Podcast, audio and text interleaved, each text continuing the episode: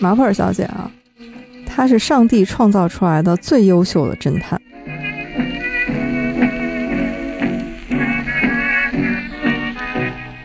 打着毛线，探听着邻里关系，就把案子给破了。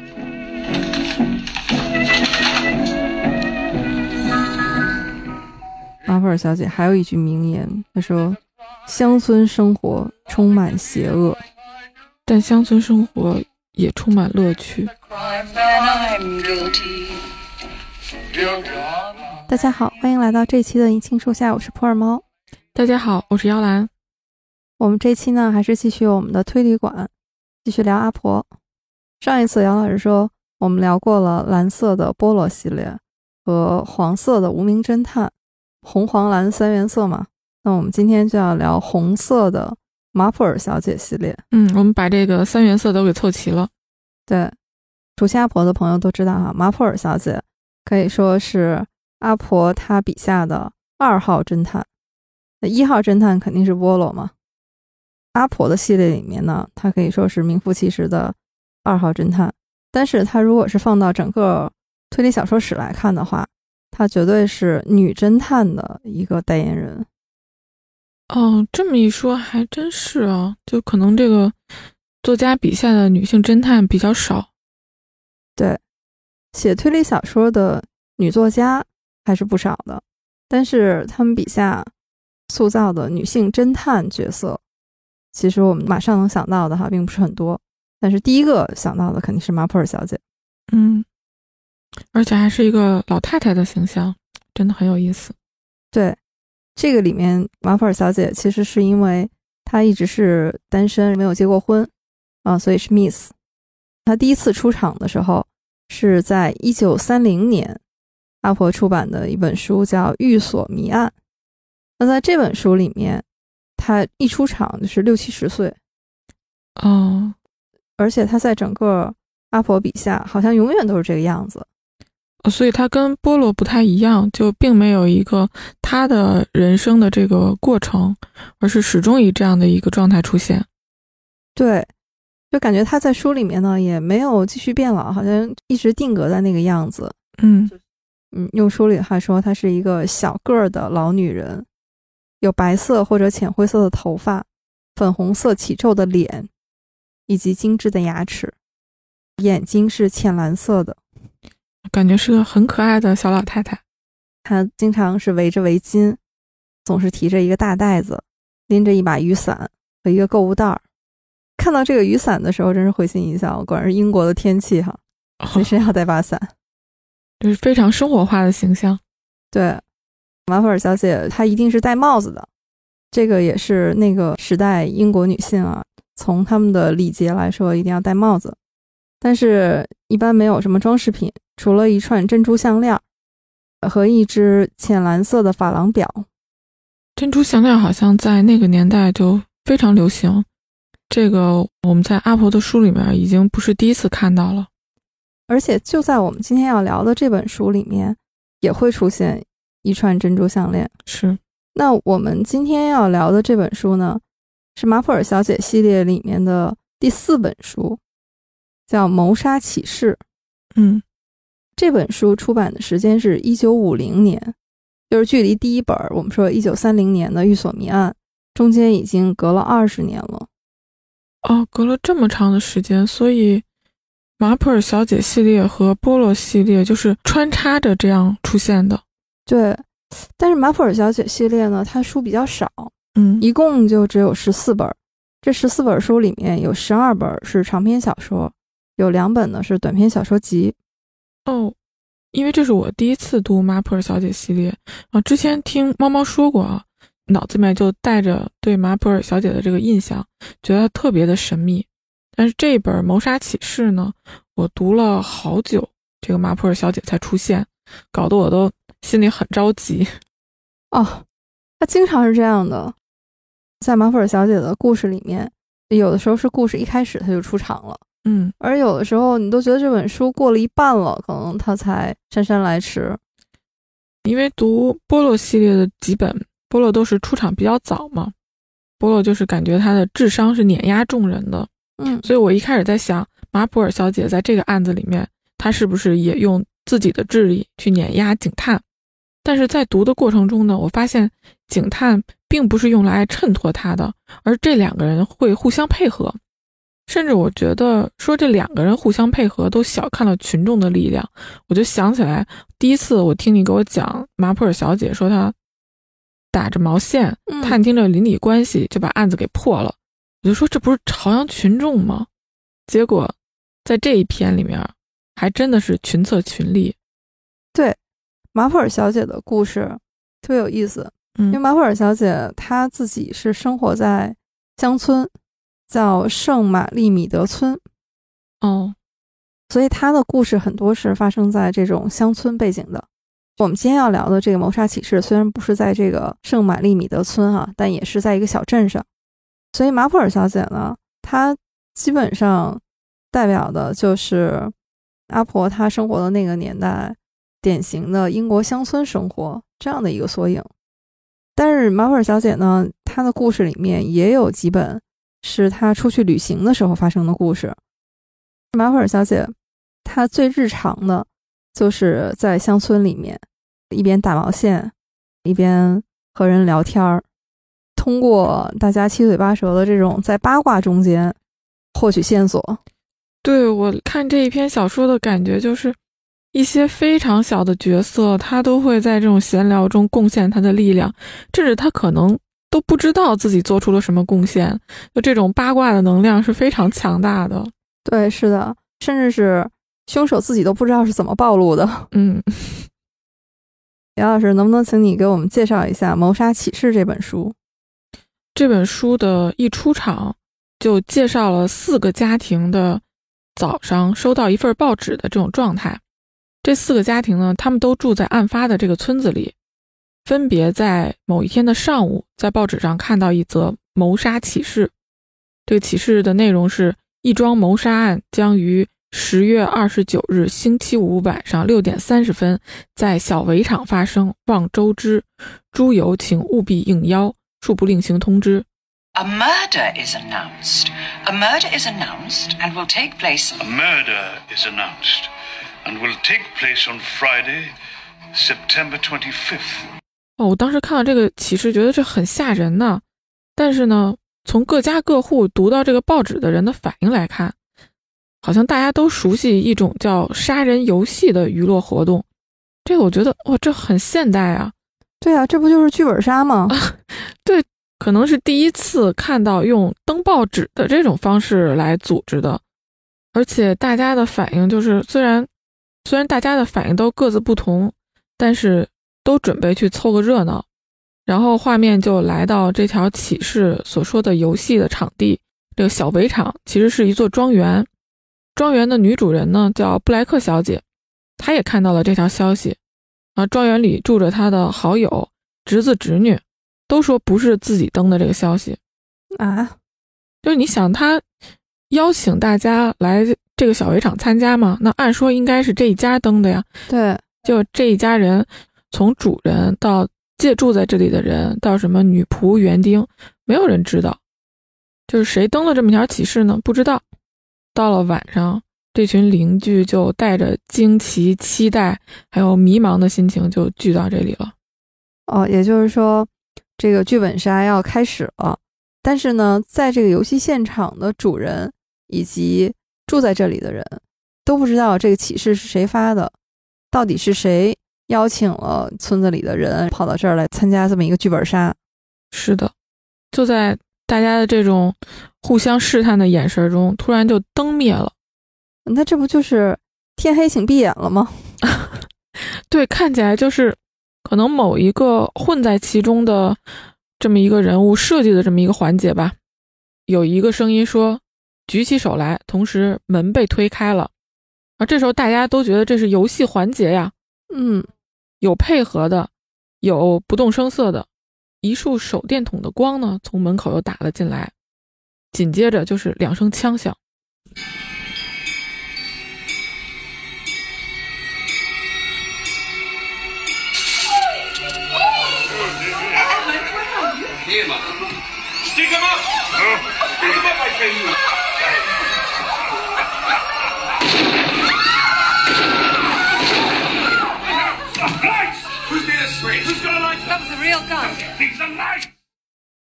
哇，你说就这个，如果是按现在来说的话，这个剧本杀很高级啊，对啊它，是那种实景的，有 NPC 的，对，对，一开始大家还觉得哇这个太真实了，结果灯再亮起来的时候，庄园主人布莱克小姐的耳朵中枪了，然后血就哗哗的流下来，然后这时候尖叫声也响起来了，现场的人乱成了一片。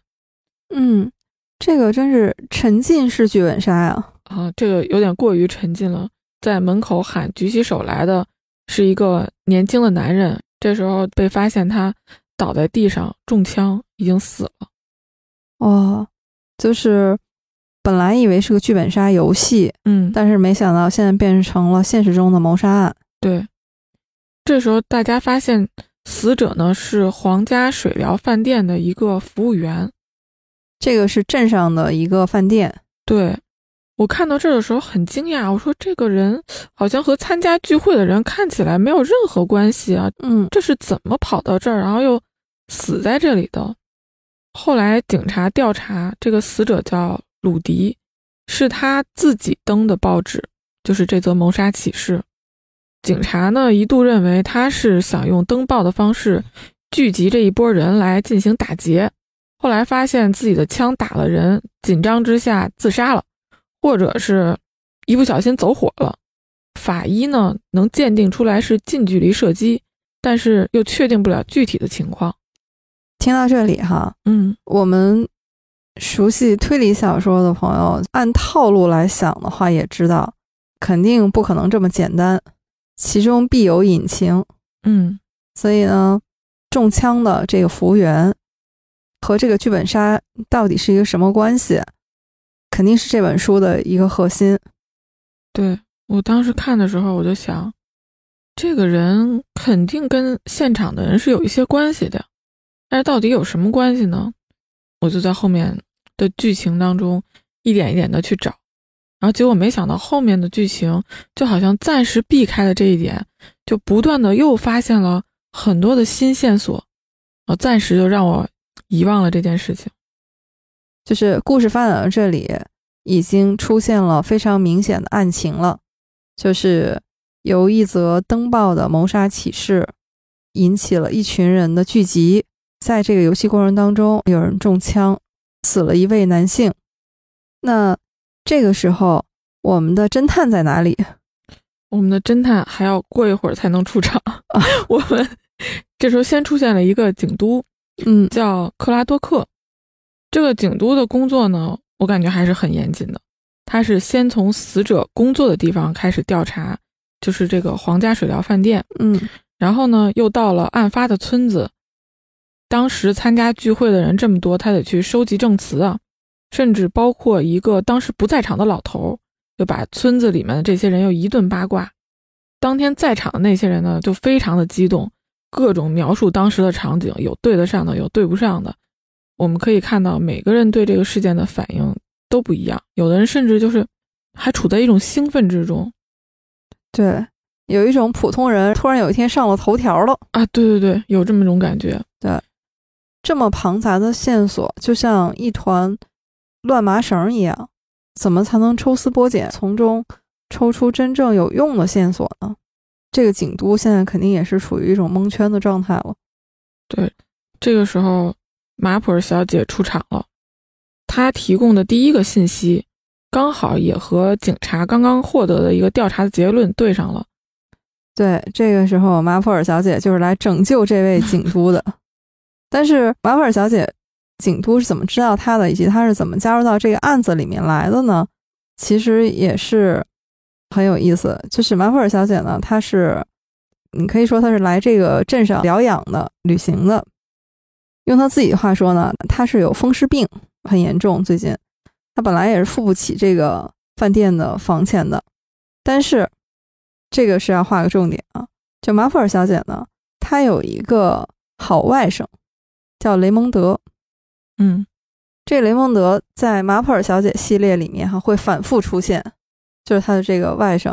哦，这个雷蒙德呢，是一位有名的小说家，嗯，当然在书里哈，他对马普尔小姐很好，经常会请他的姨妈到处去旅行，也是因为马普尔小姐走到哪儿，这案子就破到哪儿，所以呢，这个名气也就越来越大。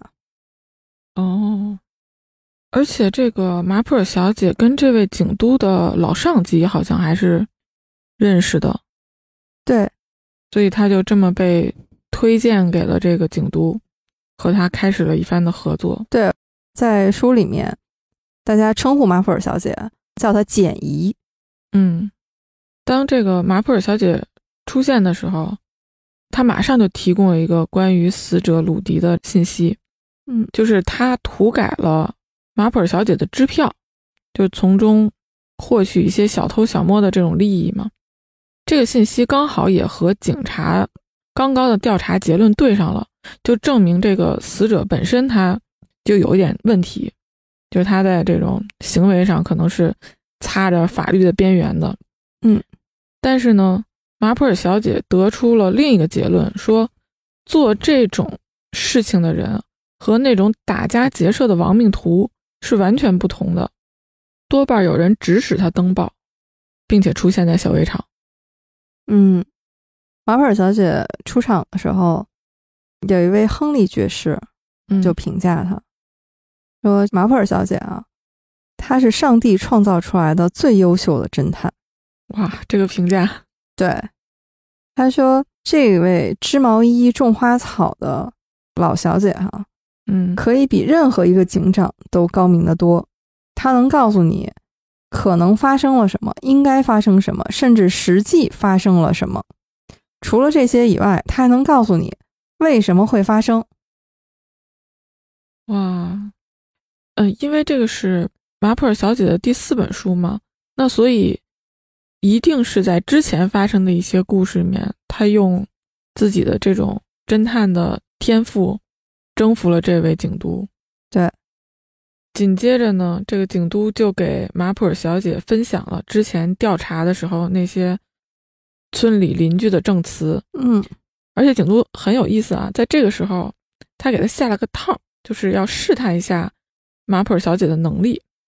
他说，尽管这些证词在细节上有很多对不上的地方，但是所有人都看到了死者鲁迪。戴着一个蒙面的面罩抢劫开枪的一幕，结果马普尔立刻就说他们什么也看不见，因为当时灯熄灭了，光线很暗，一束强光从门口打进来，这个身处暗处的人实际上是不能看到发生了什么的。因此，如果有人说看到了蒙面人之类的话，他们实际上是再现了后来灯亮之后看见的情景。也就是说，他们并不是说谎话，而是大脑欺骗了他们。哦，这个马普尔小姐并不在现场，但是呢，她就能把自己还原到当时的现场当中去。她这种身临其境的能力非常的强啊！一般我们想到，就如果别人说了什么，他看见了什么，那不就是他眼前的情况吗？就可能想不到大脑是怎么欺骗我们的。如果说我们聊的上一本《A B C 谋杀案》里面涉及了很多心理学的知识，那我觉得这一块应该算是脑神经科学的一些知识了。哇，对，在那个时代啊，马布尔小姐她可能并不知道这些我们说的这些科学名词，但是她其实已经在运用到她的察言观色当中去了。对，这就是一种敏锐的天赋嘛。是的，在这个里面呢。阿婆是借马普尔小姐的口，其实是对硬汉派侦探小说做了一个致敬。哦，就是在这个地方，呃，马普尔小姐说，她判断那个被枪杀的服务员啊，说那个人呢应该是个垫背的。这个马普尔小姐就说，这个垫背的这个词儿哈，它应该是一个美式英语。她说这个呢，我是看了一个作家写的故事，这个作家是达希尔哈米特。他说：“我是从这个故事里面学到这个词儿的，而且我是从我的外甥那儿了解到，这个达希尔·哈米特他是硬汉派文学的三巨头之一。哦，这个达希尔·哈米特啊，是确有其人，他就是美国的一位侦探小说家，他可以说是硬汉派小说的鼻祖。嗯所以我们一直都说推理小说是从黄金时代示威之后呢，就是硬汉派的崛起。那我们可以关注一下阿婆在这本小说里面提到了硬汉派，而且他已经提到说有硬汉派文学三巨头。这本小说是一九五零年出版的嘛？那我们基本上可以判断，到一九五零年的时候，那硬汉派已经是全面崛起了。嗯，所以我们大概也是可以捋出这个时间线，就是到上世纪至少是四十年代末五十年代的时候，黄金时代其实已经是在衰落了。在美国，硬汉派是一个鼎盛的时期。达希尔·哈米特这个名字，如果你听起来觉得有点陌生的话，但是一提到他的代表作的话，就算你没看过，可能也会听过《马耳他黑鹰》这本小说，后来也是被改编成了电影。在影史上也很有名，是哪一部电影？就《马耳他黑鹰》。哦，就同名的电影。对对对，哦、嗯。而且《马耳他黑鹰》呢，就是我们之前也提到过推理小说百大榜单哈，就是美国推理协会的那个百大榜单，这本书也是名列前茅的。嗯，而且在这本书里面，就不光是马普尔小姐，还提到了另一位村民是一位牧师，就他也对谋杀小说非常的感兴趣。嗯，马普尔小姐系列里面经常会出现牧师这个角色。她的第一本书《寓所谜案》里面的一位主角也是牧师。其实这个就是英国乡村的一个结构吧，在英国乡村村子里面、小镇上，一般都是会有牧师的。在这个小村子里面，邻居们之间都非常的熟悉。然后马普尔小姐呢，我感觉她是瞬间就。加入了这一群邻居们当中，之后和这些人的谈话，充分展现了他是怎么勾引大家去回忆、发现新的线索。他并不是那种孤身一人拿着放大镜去现场去侦查、探查的这种警探，他是用语言促使别人，是很多人在聊天当中能激发出新的内容，并且敏感的捕捉到。一些不对劲儿的信息，对，哎，这个说到聊天儿，其实波洛也是经常用这一招了。哎，对，我们上一次聊 A B C 谋杀案的时候，波洛也是到处和人聊天儿，而且呢都是不按套路聊的，这样才能让人在一种放松的氛围里面，反而是不经意之间透露出那些重要的信息。比如说，他第一次去和大家去闲谈的时候，就发现。桌子上有烧焦的痕迹啊，还有现在住在小围场的这两兄妹，说是布莱克小姐的亲戚，但实际上只是在小的时候和布莱克小姐见过，而长大之后这才是第一次相见。这些都是很重要的线索。对，书里面其实阿婆也是在感慨英国乡村的一个变化。嗯，他就说，呃，故事发生的这个地方是在一个叫。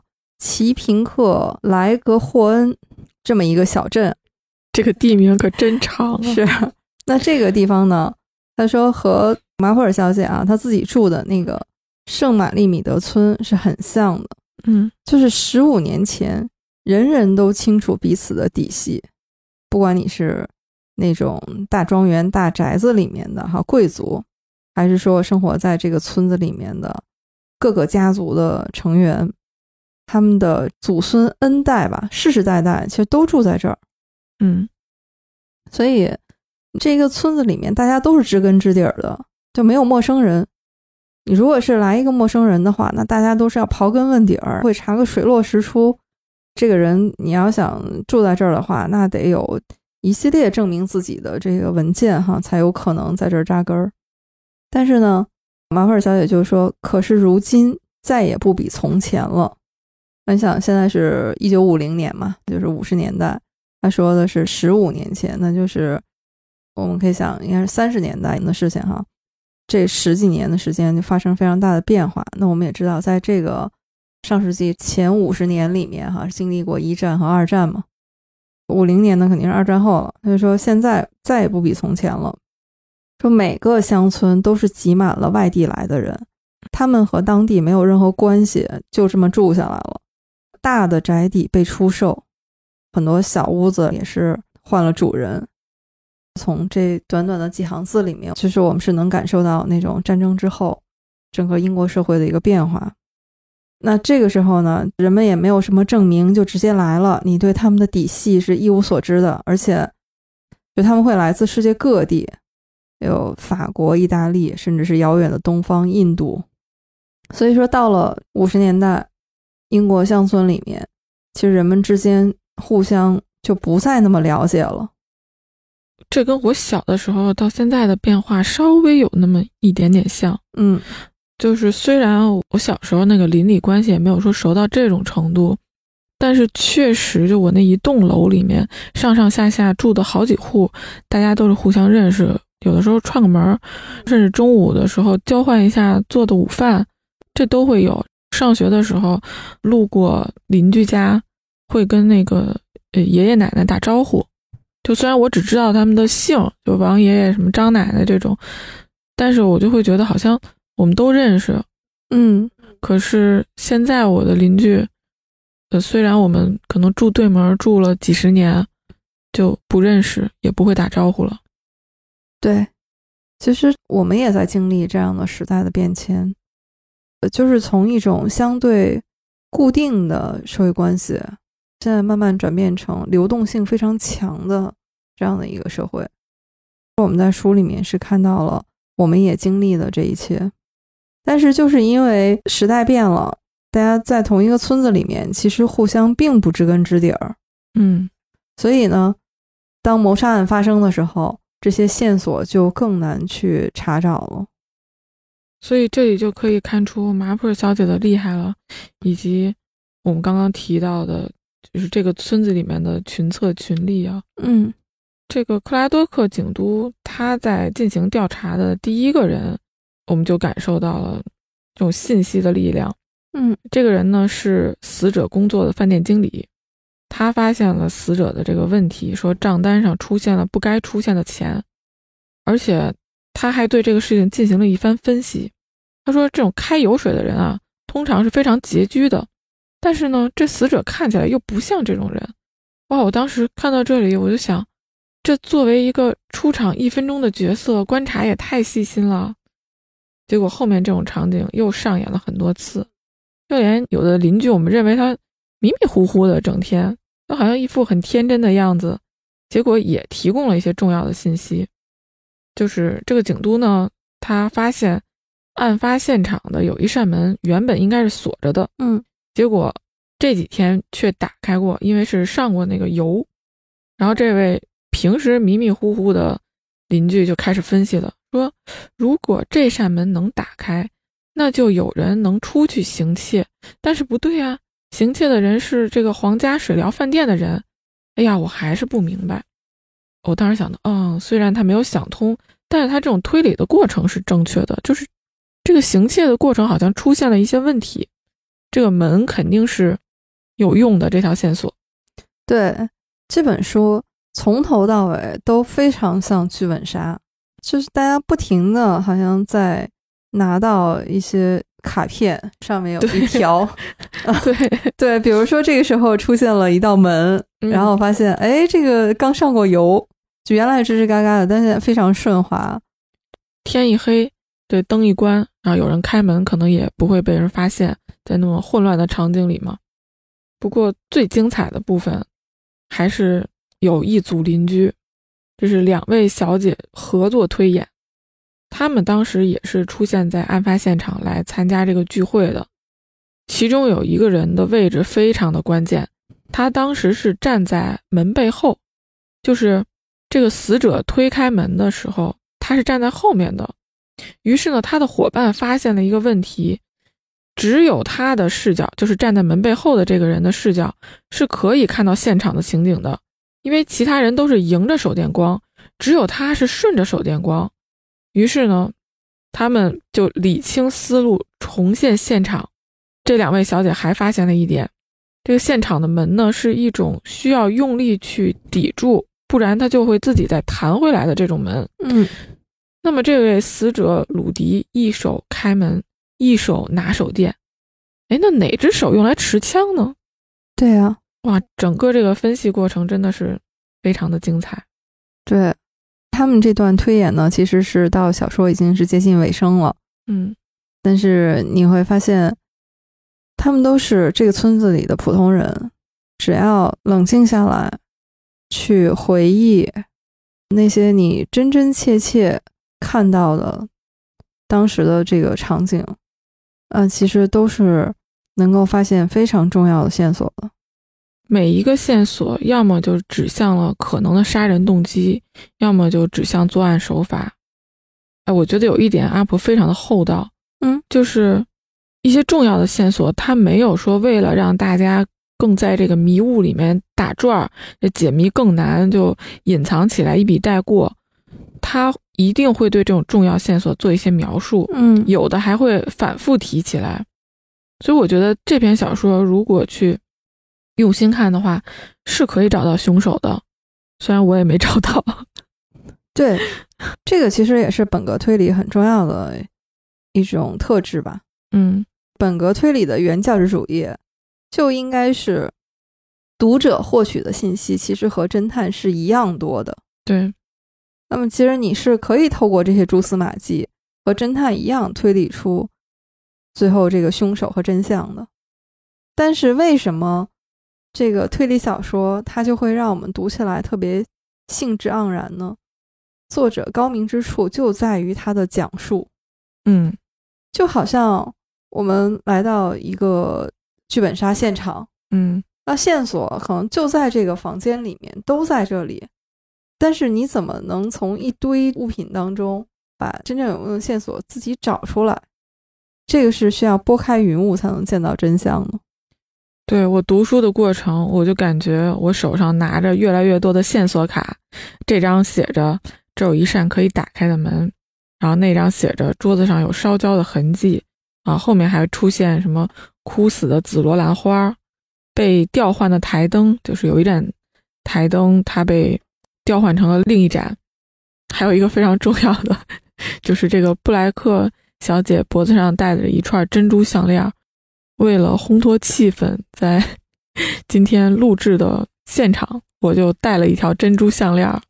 对，就你看这个气氛还到位吗？对为了进一步烘托气氛，我还摆上了书里面出现过的带有玫瑰花的瓷器、茶壶和茶杯。对，但是在书的结尾，马普尔小姐说：“杀人不是游戏。是，就是在这个过程中，包括已经出现了凶杀的情况，我觉得很多人的状态好像还是陷入在那个游戏的氛围里，就是把这一切都当成了游戏，但后面又出现了接二连三的死者，然后才让人们一步一步的从这种就迷惑，然后到震惊，然后到一定要把凶手揪出来的这种状态。”对，马普尔小姐不仅仅是说她有强大的这种八卦的能力哈，然后从中抽丝剥茧，发现线索，发现真相。她其实更是带着一种对人性深刻的洞察。嗯像在这本小说里面，马普尔小姐就说，生性懦弱而又心地善良的人，往往最容易背信弃义。一旦他们对生活抱有怨恨，他们原有的一点儿道德力量便会被怨恨消耗殆尽。其实我读到这段的时候，也是觉得后背一凉。这个是他对人性的洞察。小说里面都是马普尔小姐说的话了。其实我们可以看到，这个是作者阿婆，她对人性带有深深的悲悯。嗯然后人通常都很值得怜悯，同时也极其危险，因为一旦软弱的人真的害怕起来，他们会因恐惧而变得残忍，变得毫无自制之力。嗯写这本小说的时候，阿婆其实年纪也很大了。哦，我确实有一个感觉，就是这本书比我之前看到的他的小说对人性的把握、对人物性格的那种描述就会更加的精彩。就每个人的行为逻辑都非常符合他的性格，比如说，案发时站在门后发现重要线索的姑娘，被凶手勒死了。其实当时他已经发现凶手不在场。如果换一个人，立刻就能知道这里面的危险。那在面对凶手的时候，要么攻击，要么逃跑，不会这么轻易的就死了。但是他的性格从一开始就铺垫好了，是那种顺从、糊涂。虽然他看到一些东西，但他又不能把它联系起来，于是就发生了这样的事情。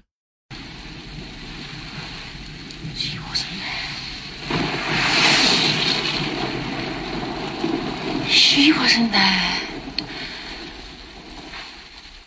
She wasn't there.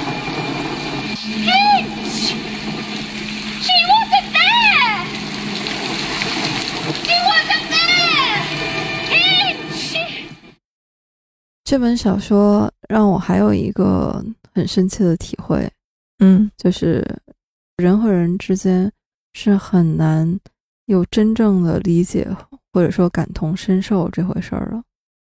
就在书里面，小围场庄园女主人的朋友，嗯她当然是从她自己的体会，她说了一段非常尖刻的话。她说：“除非一个人有了切身的经历，我不相信谁能真正体会有钱或者没钱的意义。嗯，这个是多拉说的吗？因为他是曾经过了一段非常窘迫的生活嘛。嗯他说：“你没有挨过饿，你就不知道真正挨饿的滋味儿。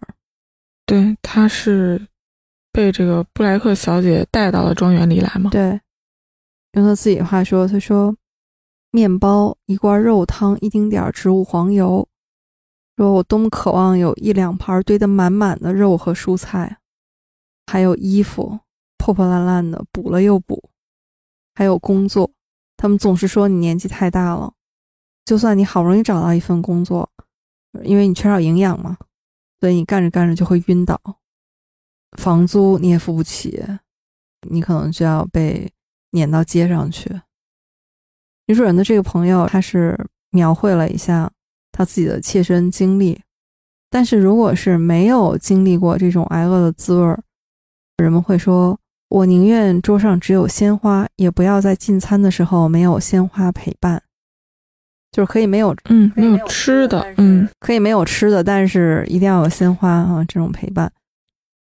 当然，他是用有钱或者没有钱做的一个对比，嗯但是其实人和人就是这样的，就是除非是你亲身感受，否则的话，你是很难真的带入到其他人的境遇里面去。对，所以他对庄园主人布莱克小姐把她从这种困苦中解救出来，也是非常的感激。对，其实，在马普尔小姐系列里面啊，马普尔小姐她曾经就说过，你根本信不得人们所告诉你的话，稍微有一点不对劲儿的时候，谁的话我都不信，因为他发现，其实一个乡村就是一个世界的缩影，嗯就这个世界上每一件罪案，每一个犯人，你都可以在一个乡村里面找到他的对比。所以马普尔小姐还有一句名言，她说：“乡村生活充满邪恶。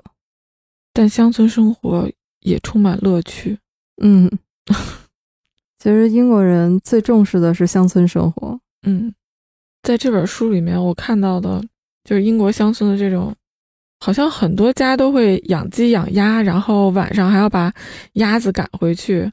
他们种蔬菜，白天的时候可能会不锁门，这样邻居就可以随时来串门。啊，我又想到了我小的时候啊生活，就虽然不是在村子里，就是是在一个院子嘛，呃，住的是那种板儿楼，嗯，但是真的跟这种就好像啊，就是我们也种蔬菜，啊，你是在阳台上种吗？不是就是在随意的在院子里挖块地，就只要你挖了那个地，那地就属于你了。到现在是不可能了，也会有些邻居养鸡养鸭，就直接在院子里也是摆个笼子，那块地就属于你了。所以这小区里面被划分的非常的热闹，而且我们家真的是白天经常是不关门的。嗯，我的同学就可以直接推开门进来，到我们家来找我，就一起出去玩啊什么的，就是这样的一种生活。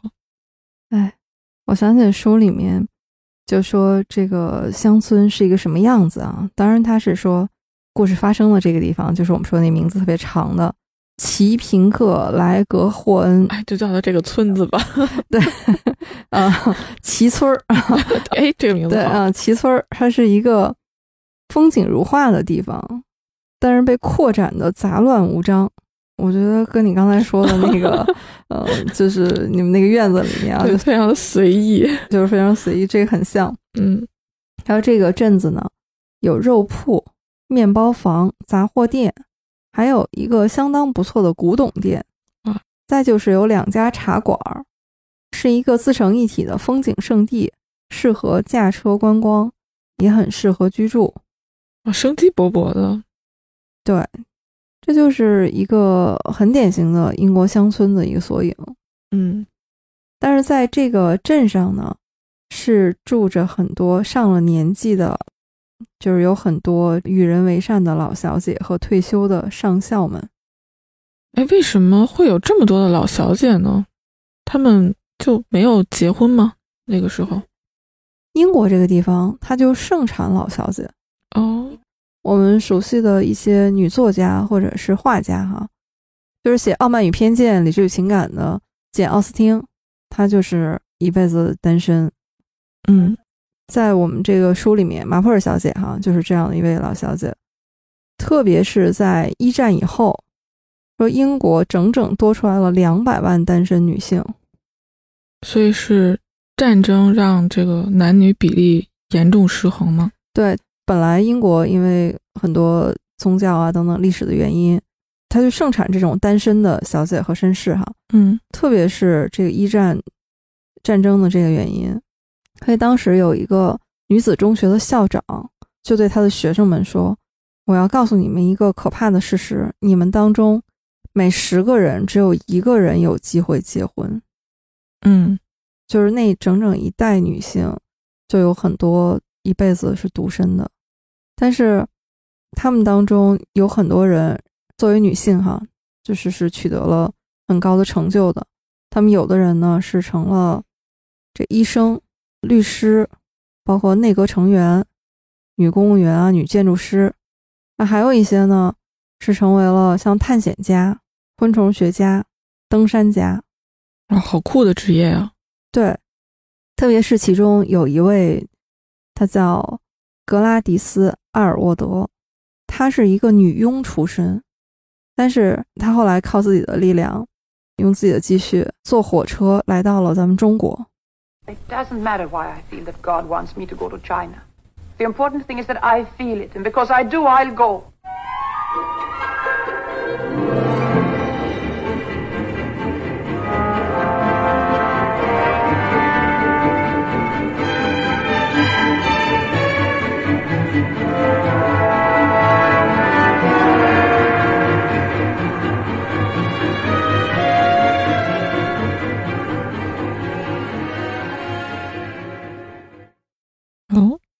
在山西，在当地，他就照顾那些麻风病患者和病弱的儿童。他在中国待了二十多年，在中国经历了抗战，带领了一百多名孤儿转移。哇，这功德无量。对，所以这个是那个时代英国很多单身女性的一个缩影吧。所以在那样的一个时代里面，我们从马普尔小姐身上也是能够看到一个时代的缩影的。对，包括在这部小说里面也有很多的单身女性，她们性格各异，但是我感觉她们的生活里面还是充满了活力和乐趣。嗯，包括庄园的女主人，还有刚才提到的两位邻居。对。所以在读阿婆的小说里面，当你看到她说出现了某某小姐的时候，你要多看两眼，她指的可能不一定是年轻的女性哈，有可能是像马普尔小姐这种老小姐。在整个马普尔小姐系列的这些书里面呢，没有交代她为什么单身。嗯，这个当然有可能是因为当时这是一个非常普遍的现象哈，嗯，并不需要特别的去交代。但是在后来《马普尔小姐》这个小说改编的英剧里面，就是在 ITV 版改编的《马普尔小姐》的英剧里面，就给了他一个交代，就是他为什么后来一直是单身。就在某一集里面是出现过，他曾经是有恋人的，但是后来因为战争，因为各种原因，他们是离别，没有能在一起。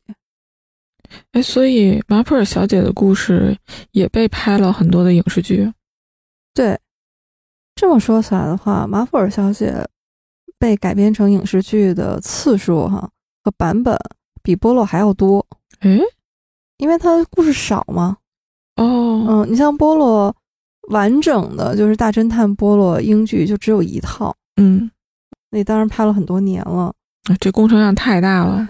对，电影是有几部，其实也是能数得出来的。嗯但马普尔小姐呢，电影也被拍过很多部，成系列的英剧就至少有两个版本，这 BBC 拍过一个版本，还有 ITV，ITV 是年代比较近的哈，BBC 是八四年的时候开始拍的。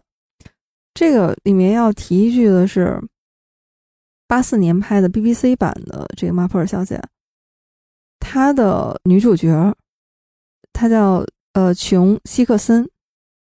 这位女演员呢，她是在一九六一年，在一部马普尔小姐的电影叫《命案目睹记》，这个也是马普尔小姐系列里面的其中一本哈。嗯她在电影里面出演了一个角色。阿婆在看这部电影的时候，看到了这个演员，就立刻写信给他，说希望他有一天能演马普尔小姐，因为在阿婆心目当中，觉得她的这个外形和气质是最符合马普尔小姐的。哦，因为本身马普尔小姐嗯在阿婆心目当中是有原型的哈，是像她的一位亲戚嘛。嗯但是比较遗憾的是，直到阿婆去世，希克森呢还没能真正的扮演马普尔小姐。但到了八四年，BBC 要拍马普尔小姐，就邀请了这位演员。那这位演员就 终于如阿婆所愿啊，然后演了阿婆心目当中最像马普尔小姐的那个马普尔小姐。哎虽然有遗憾，但我觉得这也是一种安慰。对，非常有缘。更多观众更熟悉的啊是那个 ITV 版的，哦，我知道有一个《马普尔小姐探案》，啊，拍了好几季，但是我不知道这是哪个版本。那应该就是 ITV 这个版本，因为 ITV 版本是距离我们最近的一个版本啊。它的前两季扮演马普尔小姐的呢是杰拉尔丁，这位老太太，就她特别像一只猫，就是她的脸上总是带着那一种很微妙的狡黠的笑容。一种洞察了一切。就是我看过的这些马普尔小姐的影视剧里面，嗯，我是更喜欢杰拉尔丁的这个版本，因为我觉得她和马普尔小姐的那种气质好像更加神似。嗯，那我回去要补一下。但是 ITV 版啊有一个问题，就是它对原著的改编是比较大的，嗯有一些是对情节、人物都做了很大的改编。ITV 版它拍的一些案件啊，可能在原著里面并不是马普尔小姐的故事，但是它嫁接到了马普尔小姐身上。哦，是别的作家的故事吗？不是，就是也是阿婆的小说，哦阿婆的故事。嗯对，但可能原来这个这本书里面侦探并不是马普尔小姐啊，她是做了一些这样的呃嫁接的。嗯所以建议呢，如果你看 ITV 版的话，还是要先读一下原著，就或者是两边对照着来看。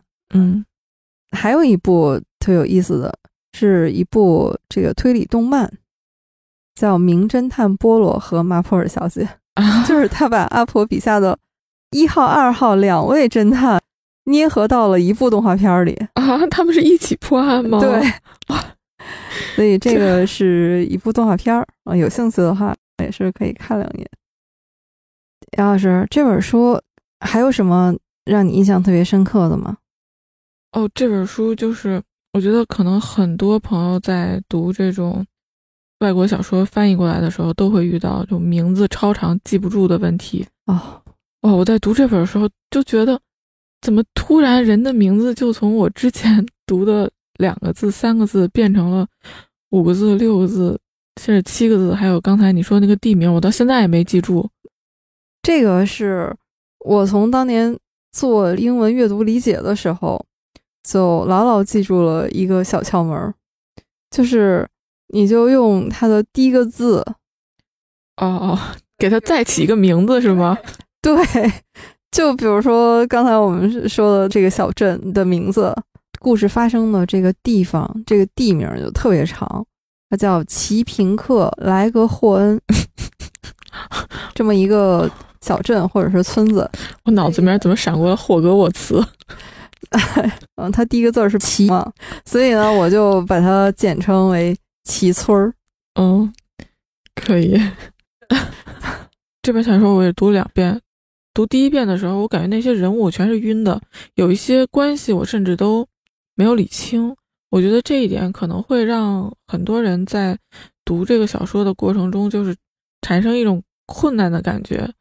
但是在第二遍读的时候，因为我大体的人物关系我是知道的，就我特别会注意每个人的性格特点，以及就一开始，比如他出现了四家。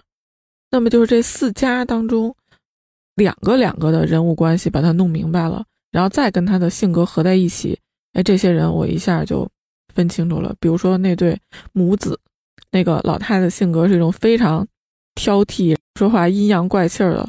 虽然我现在也不记得叫什么名字，但是我脑子里面就给了他一个人物形象，哎，这样我就可以记住了。嗯，然后一下子这个书就变得顺畅起来。嗯，还有。嗯，我们说那个牧师的夫人，她叫圆圆。哇，我当时看到这两个字，你知道我多高兴吗？就是终于有一个我一下就能记住了，而且这好像一个中文名字啊。嗯，希望大家不要被这个超长的人名吓退吧，给他们起一些小外号，还是可以记住的。对，或者是把他们都替换成人物关系，比如说故事。一个非常主要的场景，因为是发生在小围场这个庄园嘛，那它的女主人，其他人我都会替换成以这个女主人为中心的，就是和她的关系，呃，女主人的朋友、女主人的侄子、女主人的侄女。对，这是这本就好奇怪，这些人的名字突然就变长，和阿婆其他的小说一比较，就感觉这些人的名字突然就变长了。最开始的时候，你说写推理小说的女作家不少，但是女性侦探的这种角色相对来说比较少。嗯，那还有哪些比较出名的女侦探呢？就是在这些作品里面，其实数一数还真的不多。但是，呃，有几位有代表性的哈，还是值得来聊一聊的。第一位女侦探，就整个推理史上第一位大家公认的女侦探。也是英国作家笔下的，这个作家叫安德鲁·弗雷斯特，他写了一本小说，就叫《女侦探》。这个小说里的主人公，就是被认为侦探小说史上第一位女性职业侦探。就她是一个非常神秘的人物，书里面其实并没有正面提她的名字，只是说他有的时候自己称呼自己叫格拉登夫人啊，这么神秘吗？对。但值得一提的是，这个女侦探，它是一套丛书当中的一本儿。哦，这套丛书呢是大英图书馆侦探小说黄金时代经典作品集。这套集子现在一共出了二十册，这女侦探是其中的一本。哦，所以这个女侦探它并不是一个系列。这套作品集，如果大家对推理小说的黄金时代感兴趣的话，哈，还是可以关注一下。特别是这套小说引进的时候呢，他们是把当年大英图书馆馆藏的这个小说的封面也引进来了。就是说，这套作品集每一本小说它的封面呢，就是原版封面的那个样子。嗯，这是推理小说史上的第一位女侦探啊，格拉登夫人。嗯，还有其他的吗？还有两位呢，也是比较有代表性的，一位是。美国作家康威尔，他是写了一套首席女法医系列。哦，他是一个从法医的角度去破案的这么一个视角吗？是的，他的笔下的这个女主角叫凯斯拉佩塔，她是一个女法医。嗯她的作品的特点就是用严谨的法医科学来进行推理。哇，这个视角好酷啊！对，所以这个也是推理小说史上的一位相对有名的女侦探的形象吧。嗯还有一位呢，也是一位美国女作家哈、塑造的侦探。这位女作家是苏格拉夫顿，她塑造的女性侦探呢叫金西米尔红。她的这个探案系列非常有意思，每一部作品都是按英文字母的顺序排列的。比如第一部嗯打头字母是 A，不在现场，哦，到下一本呢就是 B 窃贼，然后再下一本 C 尸体，就它是这么 A B C D E F G 这样串下来的哈。特别是它的第一部就是 A 不在现场，这个也是入选了我们说的那个百大榜单，那咱们回头聊一下吧。可以的。这位女侦探啊，嗯。她是真正意义上的侦探，嗯。呃就是她是私家侦探。嗯。你如果按推理小说类型来分的话，她更接近硬汉派，这是一位女硬汉。哦。这个是推理小说史上呃相对来说比较有名的或者成体系的这种女侦探的形象，嗯。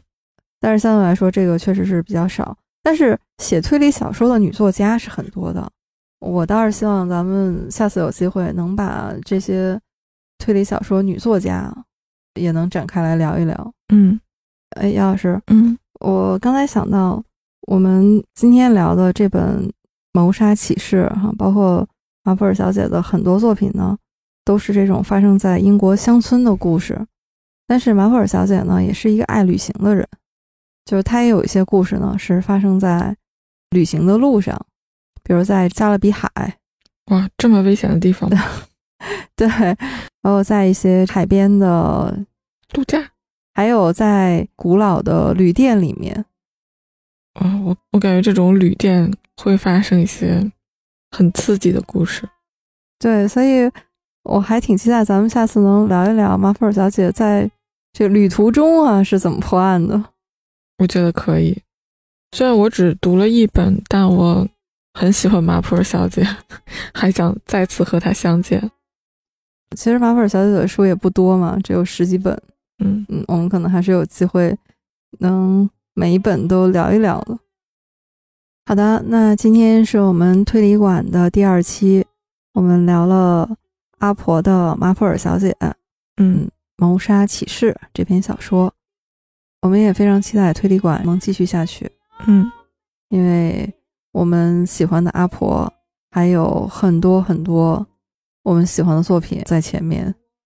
嗯，以及还有很多很多其他的作者在更前面。对，哎呀，不过这么说的话，我们是不是每次选题得抽个签儿？